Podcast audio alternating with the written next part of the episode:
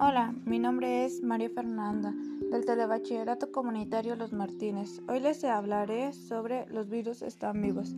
Pues comencemos.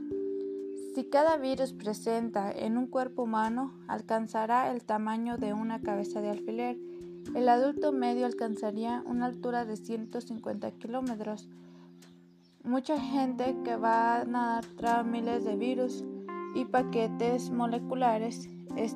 Estos envoltorios deben ser suficientemente pequeños para alcanzar para caber en el interior de una célula con el fin de provocar una infección, puesto que no tengan células y, y no producen energía mediante la respiración, una definición clave de los organismos vivos, muchos científicos los incluyen de esta categoría.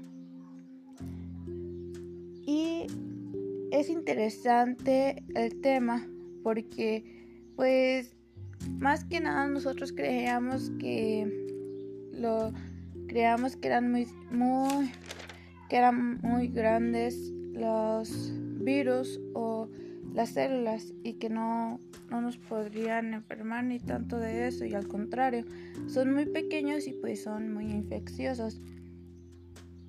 Y lo que más me gustó fue que nosotros que las paquetes moleculares que hay paquetes moleculares y son suficientes para caber en el interior de una célula.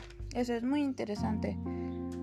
Y me pareció también curioso porque algunos científicos los incluyen de esta categoría, así que no son seres vivos. Y nosotros creíamos que todos eran seres que, que hasta las bacterias y todo eso eran los seres vivos. Y pues nada, aquí finalizo esto y muchas gracias por su atención. Los invito a seguirme en nuestros podcasts. Hasta luego.